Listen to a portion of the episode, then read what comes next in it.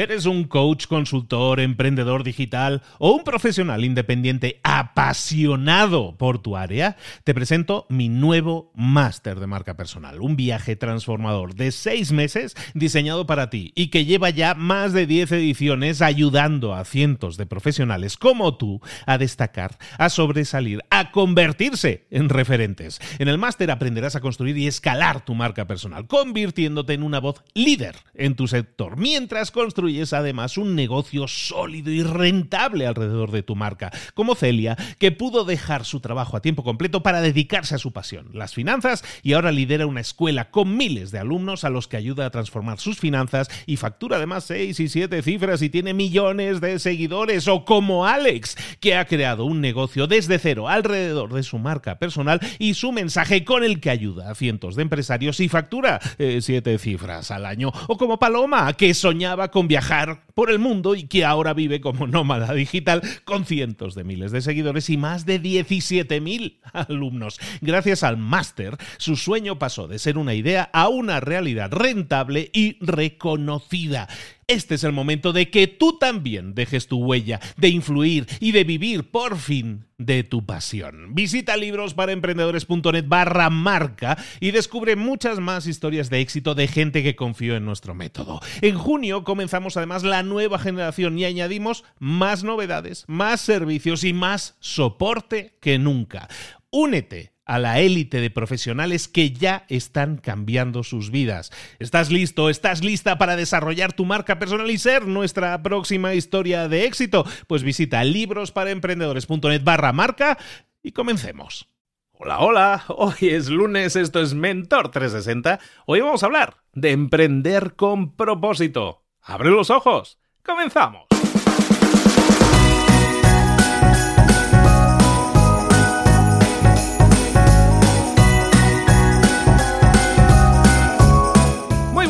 Bienvenidos un día más a Mentor 360, una semana más a Mentor 360 y no es una semana cualquiera, porque es la semana en que se nos termina el año, se nos termina mañana, se termina el año, entonces estamos terminando, estamos rematando el año como debemos, no lo sé, depende de ti, que cada uno se responda a esa pregunta, si no lo estás haciendo, quizás todavía estés a tiempo, no de corregirlo, no de cambiar tus resultados, en un día no se cambian las cosas, pero sí de darte cuenta de que necesitas hacer cambios. Y si te das cuenta de que necesitas eh, hacer cambios, ese, es ser autoconsciente de uno mismo, eso te va a ayudar muchísimo para que el año que viene por fin sea diferente. Entonces piénsalo ahora mismo, piensa en este momento, haz pausa si quieres del episodio, pero piensa un momento, ¿debería hacer cambios o estoy satisfecho o satisfecha con lo que ha pasado hasta ahora en este año? ¿Sí o no? Si no es así, si no estoy satisfecho o satisfecha al 100%, bueno, démonos cuenta de eso y digamos, bueno, ¿qué voy a hacer el próximo año para que el próximo año no sea igual que el anterior? Para que todo no sea una fotocopia, para que no todo se repita de nuevo ¿Qué puedo hacer diferente? Tienes dos días, hoy y mañana, para planificar, para hacer cambios, por lo menos para planear, para ilusionarte. Y, sí lo sé, ¿eh? esta es la época en la que todos decimos los propósitos de año nuevo, es que voy a ir al gimnasio todos los días y todas esas cosas. Y vamos al gimnasio el primer día y el segundo día y el tercer día ya no vamos porque duele mucho. Y, y así pasa con casi todo. Entonces vamos a centrarnos en definir esos cambios, qué podemos hacer para cambiar ¿Y qué podemos hacer que podamos mantener todos los días? Imagínate que yo te dijera, solo puedes hacer una cosa el próximo año, solo una. Escoge qué cosa sería aquella que serías capaz de hacer todos los días del próximo año, los próximos 365 días. Piensa en esa única cosa que sí podrías hacer todos los días con ganas, con ilusión, con ansia de hacer el mejor trabajo posible. Enfócate en hacerlo. Define esa única cosa y te garantizo que si lo haces, vas a obtener resultados, cambios en tu vida. Desde luego, el próximo año no va a ser igual que como ha sido este. Y eso ya es avance, ya es cambio. Está en tus manos hacerlo. Recuerda que nunca es tarde. Este momento es el momento perfecto para iniciar ese proceso de cambios. Ahora sí, vámonos ya con el tema del emprendimiento. Vamos a hablar de emprender con propósito y para ello vamos a hacerlo con un super mentor. Vamos con él.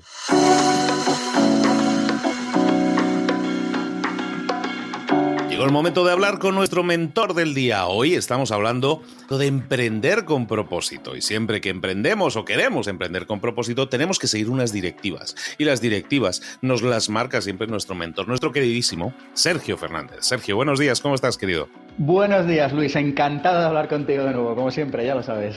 Bueno, es un honor, ya lo sabes, para nosotros el que, el que compartas tus conocimientos con nosotros y que lo hagamos llegar a la mayor cantidad de gente posible.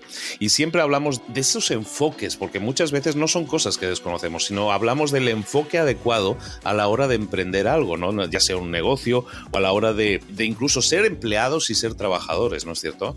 Claro que sí. Y hoy, además, en relación a eso, el tema que te propongo es qué habilidades y qué retos, o mejor dicho, qué retos primero y qué habilidades después va a tener que, bueno, que desarrollar, que, bueno, primero enfrentar como retos y que desarrollar como habilidades el trabajador del futuro. Así que este es el tema que te propongo, echarle un vistazo al futuro, cómo va a ser dentro de unos años esto de trabajar y de estar en el mundo profesional. Me parece interesante y yo no sé si estamos hablando de un futuro lejano o del futuro que ya llegó, Sergio. Bueno, estoy hablando de mañana por la mañana, que básicamente es lo mismo que dentro de 15 años. Fuera de broma, yo el enfoque que te propongo hoy es qué va a pasar dentro de unos años, no sé si en 5 o en 50, pero este enfoque básicamente es qué está ya empezando a pasar, es decir, qué está empezando a pasar mañana por la mañana. Porque como dice aquella frase, el futuro no es lo que era, ¿no? Y aquello que esperábamos que iba a ser el futuro yo creo que no va a ser como nos lo habían contado. Así que si te parece, vamos a por ello. Pues vamos a por ello directamente. Es súper interesante y es nutritivo para todos los que piensan que tienen un empleo fijo y que es para toda la vida, que a lo mejor tienen que cambiar de opinión porque las cosas están cambiando, ¿no? Sí, sí, sí, sin duda. Mira, el trabajador del futuro, Luis, yo creo que tiene un reto sobre la mesa y es aportar valor de una manera en la que no lo puedan hacer los ordenadores. Y para esto, el trabajador del futuro, del presente, va a tener que desarrollar habilidades clave, como por ejemplo el amor a la incertidumbre, la proactividad, es algo que no pueden hacer las máquinas, al menos de momento, la creatividad, algo reservado a los seres humanos, el vincular su actividad a un propósito, algo que está reservado de momento también solamente a los terrícolas y no a los ordenadores y el conocimiento de la tecnología, que es algo que también vamos a poder hacer al menos durante un tiempo aparentemente solo los seres humanos, o el aprendizaje permanente. Fíjate que hay un estudio de McKinsey que dice que las tecnologías van a poder automatizar casi el 50%, en concreto habla del 45% de las actividades por las que hoy se remunera a los profesionales. Es decir, que en un futuro muchas de las cosas que hoy hacemos los seres humanos las harán las máquinas. Esto a mucha gente le parece una mala noticia, a mí sin embargo me parece una gran noticia, porque yo soy de los que cree que todo lo que puede hacer una máquina lo debe hacer una máquina, o lo podría hacer una máquina, salvo cuando a mí me apetezca no hacerlo. Es decir, oye, que a ti te apetece conducir, pues un día coges tu coche y conduces, pero si lo puede hacer una máquina, entiendo que los seres humanos podemos hacer cosas más interesantes que mover un volante a la derecha y a la izquierda para ir de un punto A a un punto B. Yo creo que la mayoría de las profesiones que se demandan hoy no existían hace 10 años, o al menos muchas de las nuevas. Y muchas de las profesiones que se demandan hoy, dentro de 10 años, habrán cambiado completamente.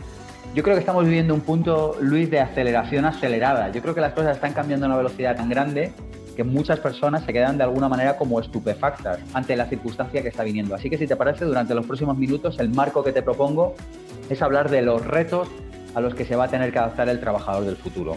Para mí hay una idea de fondo, y yo creo que sigue latente en nuestra sociedad esta idea, Luis, y es la idea de que la tecnología es mala y que acaba con los trabajos. Yo creo que todavía como una especie como de enfado, como de, no sé, como de casi de, enfado de niño pequeño, como de no es que los ordenadores nos quitan los trabajos, que fíjate que antes las cosas las hacíamos los seres humanos y ahora ya no. Porque además hay una realidad de fondo y es que nunca hemos vivido mejor que ahora. El mundo va mucho mejor de lo que piensas es un libro que me ha fascinado, escrito por un francés, publicado el año pasado, y que realmente demuestra que el nivel de tecnología y de bienestar que disfrutan la mayor parte de los seres humanos en este momento en el planeta Tierra es radicalmente mejor a cualquier otro momento de la historia. Lo que creo que a veces se enfoca el asunto en que hay mucha desigualdad. Y eso es verdad, es decir, un rico en España tiene muchísimas más veces patrimonio que un pobre en España. Pero un pobre en España vive muchísimo mejor que lo que vivía un rey en España hace 150 años. Hace poco fui al Palacio de Aranjuez y vi la carreta en la que la reina Isabel II viajaba del Palacio de Madrid al Palacio de Aranjuez a 50 kilómetros al sur. Y si tú ves esa carreta, o sea, la bicicleta en la que yo me muevo, Luis, tiene más tecnología que esa carreta. O sea, tenía que ser un verdadero suplicio ir por caminos de tierra a desplazarte. Una, o sea, cuando llegabas al palacio debías llegar cansado ya. Entonces yo digo, si una, cualquier persona hoy en España vive mejor que lo que vivía un rey hace 150 años o 200 años. Lo que trato de decir con esto es que la tecnología ha venido para quedarse, es buena idea que haya tecnología y está mejorando la vida en conjunto de la mayoría de nosotros. Así que vamos con los retos. Primer reto, superar el duelo. Hay un libro fascinante de Elizabeth Kubler-Ross que se llama La Rueda de la Vida y ahí habla de las etapas en las que los seres humanos pasamos cuando tenemos que superar un duelo, la muerte de un ser querido. Y yo creo que también tenemos que superar el duelo de que la era industrial pasó y de que estamos en una nueva era, en la era de la tecnología, donde las reglas del juego son diferentes, donde se ofrecen nuevas oportunidades a aquellas personas que estén dispuestas a adaptarse. Ahora bien, también es verdad que aquellas personas que no estén dispuestas a adaptarse van a vivir tiempos de incertidumbre, por decirlo de una manera muy suave. Así que, ¿cuáles son las etapas del duelo? La negación. Elizabeth Kubler-Ross lo aplica a la muerte de los seres queridos. Y ella dice, pues en esta etapa las personas dicen, esto no me puede estar pasando a mí, en el fondo me siento bien, no es tan grave que muera un ser querido. Yo creo que hemos pasado muchas personas por la etapa de negación. Esto de la tecnología no ha venido para quedarse, las cosas van a volver a ser como son, cuando la crisis pase en España volverá a haber puestos de trabajo. Nada de eso es verdad, es una negación, es, es negar lo que está pasando. Luego muchas personas van a pasar a la etapa de la ira. ¿Por qué a mí esto no es justo? Y yo creo que muchas personas están en esto. ¿Por qué a nosotros? ¿Por qué el mercado laboral tiene tanta incertidumbre? ¿Por qué esto está cambiando? Esto no es justo. Las cosas deberían ser de otra manera. Elizabeth Kubler-Ross habla que después de la negación y la ira pasamos a la negociación y las personas empiezan a negociar con Dios o con la vida, con el universo y dicen, venga, vale, entiendo que esto no es inevitable, pero no podría retrasarse tan solo un día más, que mi querido familiar viva un día más. Y yo creo que muchas veces estamos con la etapa de la negociación.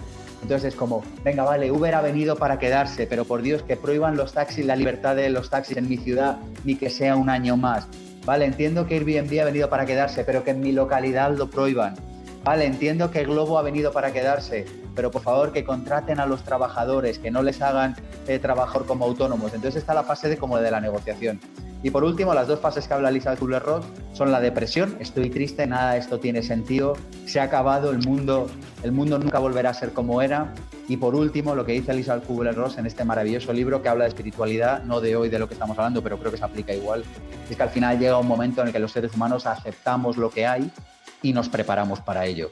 Es ese momento en el que decimos, no puedo luchar contra la realidad, un ser querido mío se ha ido, me voy a preparar para enfrentar esta pérdida. Yo creo que muchas personas en nuestra sociedad, nuestra sociedad en conjunto, tiene que superar el duelo del siglo XX.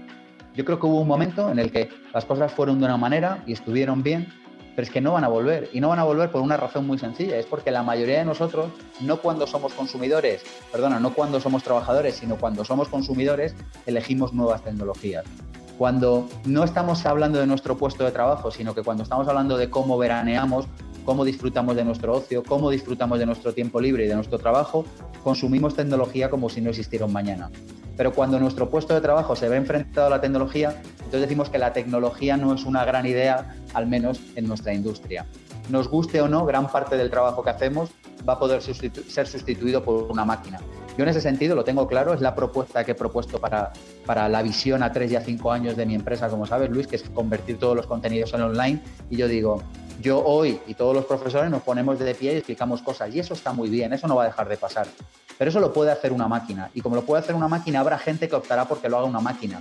Eso es un videocurso, eso es un curso online, eso es una evaluación a través de internet, eso es un montón de herramientas. Yo digo, el que quiera elegir presencial, que elija presencial, pero el que quiera elegir online, que elija online. Todo lo que pueda hacer una máquina, eventualmente lo acabará haciendo una máquina. Segundo reto que enfrenta el trabajador del futuro, la falta de seguridad. Yo creo que aspirar a trabajar en el mismo sitio el resto de tu vida es complejo. Yo creo que aspirar a hacer lo mismo todo el resto de tu vida es garantía de fracaso. Yo creo que hay un divorcio tremendo entre la realidad profesional y el discurso político del que muchas personas en el mundo de la política se nutren sus bolsillos y hacen un discurso populista. La falta de seguridad va a ser la constante en el siglo XXI. Le guste a quien le guste o a quien no le guste. Porque mira, yo creo que cualquier empresario, emprendedor te va a poder afirmar una cosa, y es que por mucho que quiera garantizarle y prometerle a sus trabajadores que les puede contratar los próximos 30 años, cualquier persona con un mínimo de honestidad te dirá, mira, yo les puedo prometer que tengo intención de hacerlo, les puedo prometer que seguiremos trabajando juntos en esto o en otra cosa. Pero yo desde luego, no sé tú Luis, pero yo no soy capaz de saber qué va a ser de mis negocios dentro de cinco años. Estamos sometidos a tal nivel de incertidumbre que yo creo que asumir que la falta de seguridad y de certidumbre va a ser una constante en nuestras vidas es un ejercicio de honestidad y de contarnos verdad que gran parte de nuestra sociedad necesita. Nadie te puede, es más, nadie te debería poder prometer que tu puesto de trabajo va a estar garantizado los próximos 30 años, porque es luchar contra la realidad. A lo mejor lo que tú haces hoy, el día de mañana lo hace una máquina o lo hace otra persona mejor. Yo creo que es de una falta de honestidad prometer a personas trabajos para toda la vida. Ese es mi punto de vista, por cierto, políticamente poco correcto, pero que creo que responde a la realidad. Y mucha gente no quiere verlo. Totalmente, estoy totalmente de acuerdo, porque hace no tantas décadas las empresas duraban 50, 60, 70 años. Ahora no, las empresas tienen una, un ritmo de vida, mueren mucho antes las empresas. ¿Por qué? Pues porque la gente busca mucho más novedades, todo va más rápido a nivel de empresas. Entonces, cuando tú te creas o tus padres se te crían con la mentalidad de, de no, claro, niño, esto, búscate un trabajo para toda la vida, ¿no? Trabaja en un banco que es para toda la vida, ¿no? Ahora eso, eso ya no es así pero es que tampoco las empresas son así. Nosotros nos tenemos que adaptar. Sergio, si alguien quiere negar la mayor y dice, yo no quiero cambiar, yo no quiero adaptarme a ese futuro, yo quiero vivir, yo quiero que las cosas sigan como antes. Está viviendo una ilusión que no es real, ¿no?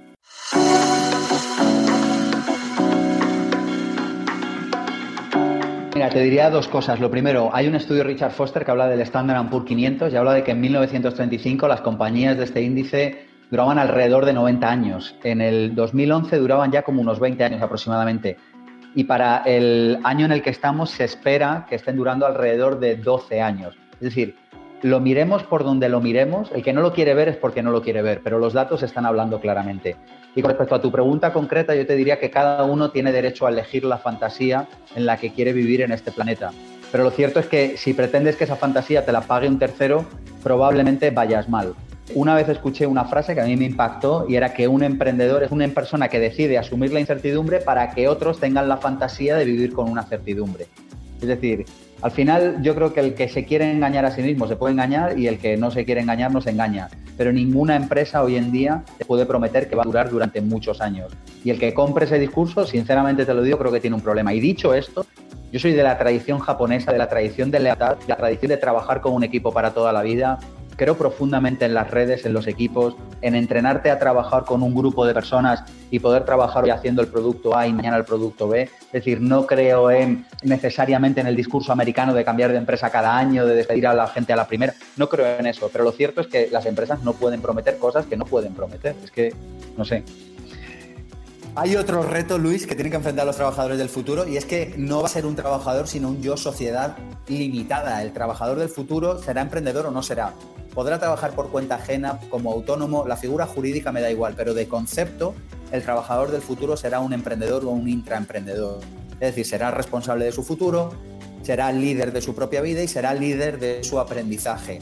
Yo creo que vamos a un mundo en el que vamos a pasar de la irresponsabilidad a la irresponsabilidad cada vez más, vamos a pasar del trabajador a la multinacional unipersonal, vamos a pasar, como decía aquel libro, a una nación de agentes libres yo creo que cada uno de nosotros se convertirá en manager y en director de Yo Sociedad Limitada. Y por último, los tres últimos retos a los que se enfrentará el trabajador del futuro va a ser la flexibilidad, la flexibilidad en los horarios, la flexibilidad en las maneras de remuneración. Piensa que el futuro, gracias a las nuevas tecnologías, va a ser cada vez más transparente. Cada vez hoy sabemos más lo que hacen los demás. Y un mundo más transparente probablemente sea cada vez más justo. Y un mundo cada vez más justo, probablemente no todo el mundo tenga que ganar lo mismo. Cada uno ganará en función del, valor que aporte. Y eso va a exigir de nosotros flexibilidad. Yo no sé tú, pero a mí me parece como muy absurdo que la mayor parte de la gente trabaje de 9 a 5, de 9 a 7 en el mismo horario, en los mismos sitios, atascados para ir, atascados para volver, atascados a la hora de comer y atascados en el ascensor para subir y bajar. A mí todo eso, sinceramente, me parece un absurdo. Yo creo que tenemos que ir a un mundo como más flexible y porque además yo creo que una flexibilidad bien entendida y consensuada entre los trabajadores, los equipos y los líderes resulta beneficiosa para la conciliación entre la vida laboral y social. Y yo creo que este es uno de los retos de nuestro tiempo, pero esto exige responsabilidad y confianza por todas las partes, por parte de los socios, por parte de los jefes, por parte de los trabajadores, por parte de los proveedores. Yo creo que la sociedad líquida, siguiendo la terminología de Bauman, va a dar lugar a trabajadores y a empresas líquidas y este es otro reto que tenemos que enfrentar. Te diría también la digitalización. La mayoría de nosotros, Luis, vamos a trabajar y a interactuar con ordenadores y con robots de manera habitual. Y no hacerlo será como intentar trabajar hoy sin luz eléctrica, sin internet, yo que sé, o sin tren de alta velocidad. Es que es muy absurdo. O sea, si yo tengo que ir de Madrid a Barcelona, ir en carreta de caballos, es ridículo. Y en el futuro, trabajar sin robots o sin ordenadores va a ser una cosa ridícula. Las organizaciones exponenciales hablan de empresas, o todo este concepto de organizaciones exponenciales, hablan de empresas que crecen sin apenas seres humanos. Y yo creo que esto es, desde mi punto de vista, la cumbre de la perfección, es decir, nos permite hacer más con menos, nos permite llevar nuestros pensamientos a la práctica con menos intervención de mano de obra humana. Y a mí esto me parece muy interesante. ¿Libros para entender esto? Homo Deus, Sálvese quien pueda, el libro de lo inevitable, el libro de organizaciones exponenciales, el libro de la nación de los agentes libres. Hay un montón de libros que hablan de esto y que a mí me fascinan. Y por último, te diría el reto del teletrabajo, que lo hemos mencionado antes, el reto de la automatización y el reto de la adaptación. Necesitamos estar en la vida desde un sitio de aprender. Y con esto te cierro la intervención de hoy, Luis. Necesitamos estar en un sitio de aprender, necesitamos estar en un sitio de abrirnos al aprendizaje, necesitamos en un sitio, estar en un sitio de fluir, necesitamos estar en un sitio de servir.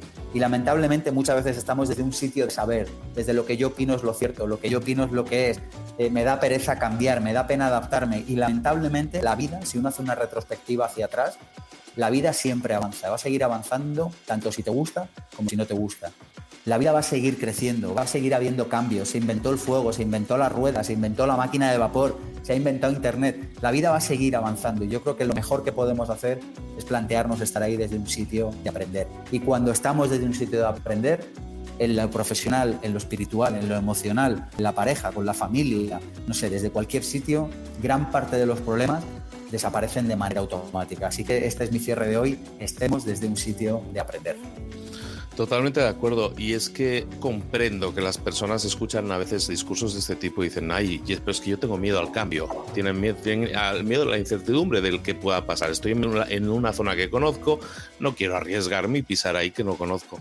Pero es importante que sepan que ya está aquí, que ese futuro ya es hoy, que hay mucha gente que estamos trabajando de esa manera, tú y yo lo hacemos de esa manera y que es mejor, y que es mejor. Todas las personas que lo han probado dicen que es mejor, ¿no? Eso es como nueve de cada diez dentistas entrevistados, ¿no? Pues aquí es diez de cada diez personas que lo han probado dicen que es mejor, activa mucho más tu crecimiento personal, tu crecimiento profesional, tus estudios. Y todo eso es positivo, todo eso suma. Entonces, de verdad que podemos animar a la gente a que por lo menos piense que ese futuro existe, que no pueden negar la mayor, y que se vayan preparando, porque lo que viene es mucho mejor de lo que tenemos ahora. Y eso solo es bueno, solo es constructivo. Miremoslo con ilusión y no con miedo, ¿no? Yo entiendo que hay opiniones para todo y probablemente todas encierren una parte de verdad. Es decir, yo creo que cada punto de vista sobre la vida encierra un punto de verdad. Yo me declaro tecno-optimista, es decir, yo creo que la tecnología ha traído mejores cosas al ser humano que peores. Yo creo que la solución a gran parte de los problemas que hay en, el ser humano, hay un libro de Diamandis que se llama Abundancia que habla de eso y que habla de personas que están usando la tecnología para enfrentar los grandes problemas que tiene la humanidad hoy en día, la falta de educación a la que se enfrenta gran parte de la población mundial, la falta de agua potable, qué hacer con los desechos, qué hacer con la basura, qué hacer con los residuos, cómo generar más energía. Es decir, la humanidad está enfrentando un montón de problemas, como ha enfrentado hace muchísimo tiempo, claro, porque esa es la constante de la humanidad, enfrentar problemas, y la tecnología es la que nos va a permitir salir adelante como seres humanos de mejor manera. Entiendo que hay personas que tengan otro punto de vista, insisto, soy capaz de ver la parte de verdad que hay en lo otro también. Muchas personas se pueden quedar descolgadas, es verdad que hay muchas personas que se van a quedar descolgadas o que potencialmente se pueden quedar descolgadas. Y eso es un problema o un reto que como sociedad tenemos que enfrentar. Pero desde mi punto de vista, eso nos enfrenta dando sopa boba a la gente, eso nos enfrenta generando puestos de trabajo sin contenido. Yo me pregunto, digo, ¿cómo es posible que la mayor parte de las empresas estén pensando en cómo tener menos trabajadores y la empresa pública se esté permanentemente planteando cómo tener más trabajadores? Digo, o sea, hay una diferencia tan grande que digo, esto no es normal. Entonces, Claro, yo entiendo que como político, como, como líder, la solución fácil es decir, bueno, vamos a tener a la sopa boba muchas personas porque así no atracan y no roban en la calle.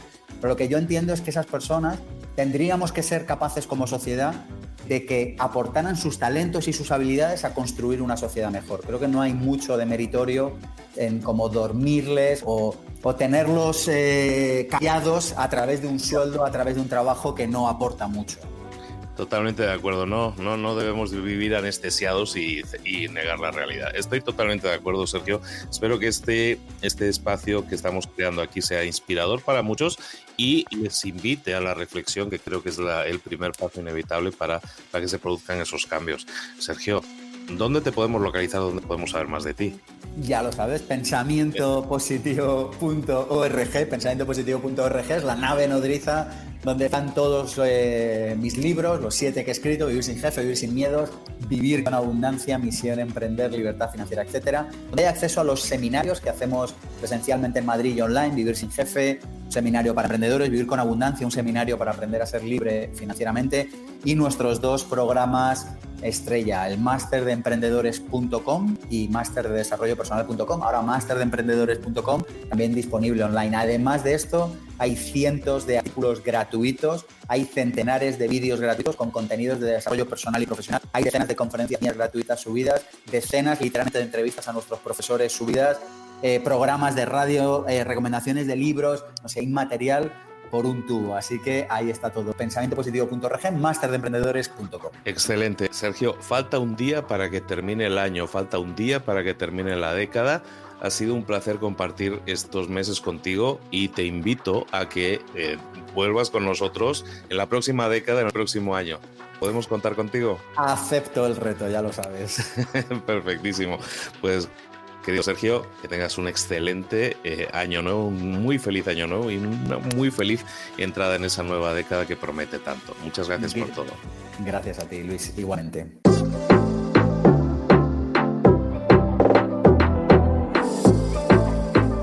Y ahora pregúntate, ¿en qué quiero mejorar hoy? No intentes hacerlo todo de golpe, todo en un día. Piensa, ¿Cuál es el primer paso que puedes dar ahora mismo? En este momento, quizás. A lo mejor te lleva dos minutos hacerlo. Si es así, ¿por qué no empezar a hacerlo ahora? ¿Por qué no empezar a hacerlo ya? En este momento. Ahora. Cierra los ojos. Respira hondo y repite, sé lo que tengo que hacer. Sé cuál es el siguiente paso. Voy a darlo en este momento. Piénsalo. Siéntelo y hazlo.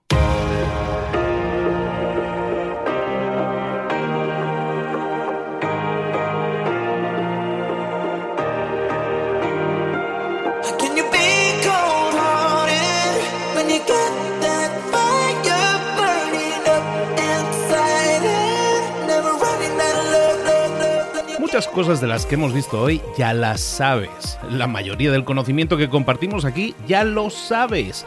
Sabemos lo que tenemos que hacer, sabemos lo que tenemos que evitar, lo que no tenemos que hacer, todo eso ya lo sabes. El único problema es que no lo ponemos en práctica, no pasamos a la acción y es ahí donde te necesito a ti y a tu compromiso. Si una sola de las ideas que hemos comentado hoy resuena en ti, te llama a ponerla en práctica, entonces define el paso más pequeño posible, el gesto más mínimo y hazlo ahora mismo.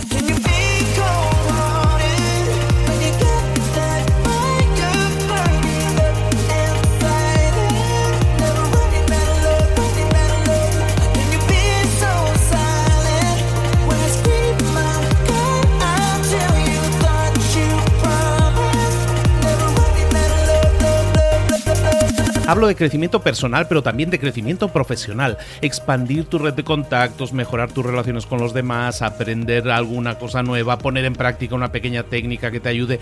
Todo suma, pero solo suma si lo pones en práctica. No si piensas en ponerlo en práctica. Pensar en ponerlo en práctica no sirve, tienes que ponerlo en práctica, pasar a la acción.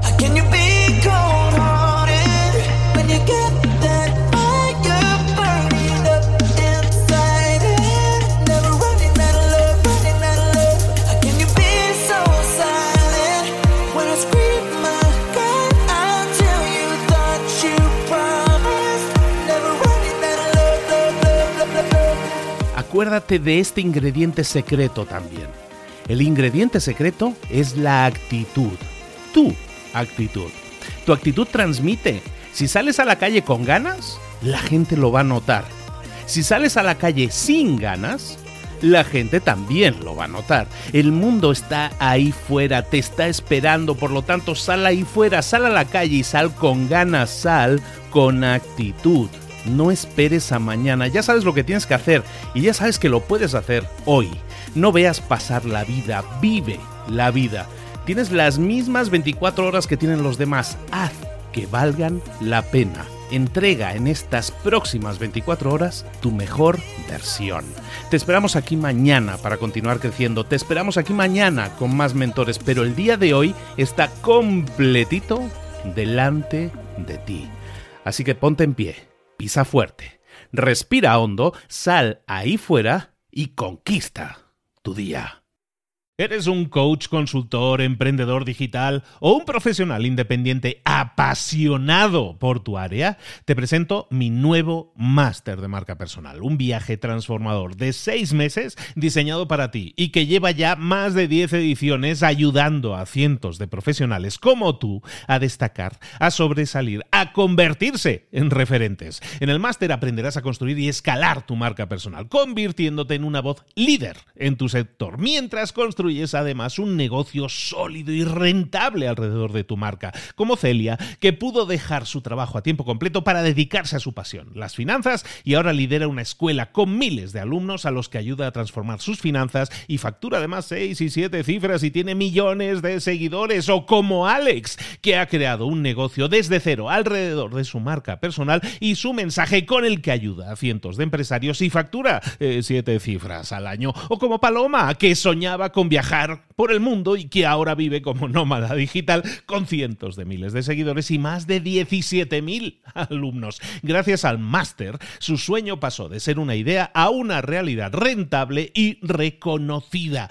Este es el momento de que tú también dejes tu huella, de influir y de vivir por fin de tu pasión. Visita librosparaemprendedores.net barra marca y descubre muchas más historias de éxito de gente que confió en nuestro método. En junio comenzamos además la nueva generación y añadimos más novedades, más servicios y más soporte que nunca. Únete a la élite de profesionales que ya están cambiando sus vidas. ¿Estás listo? ¿Estás lista para desarrollar tu marca personal y ser nuestra próxima historia de éxito? Pues visita librosparaemprendedores.net barra marca y comencemos.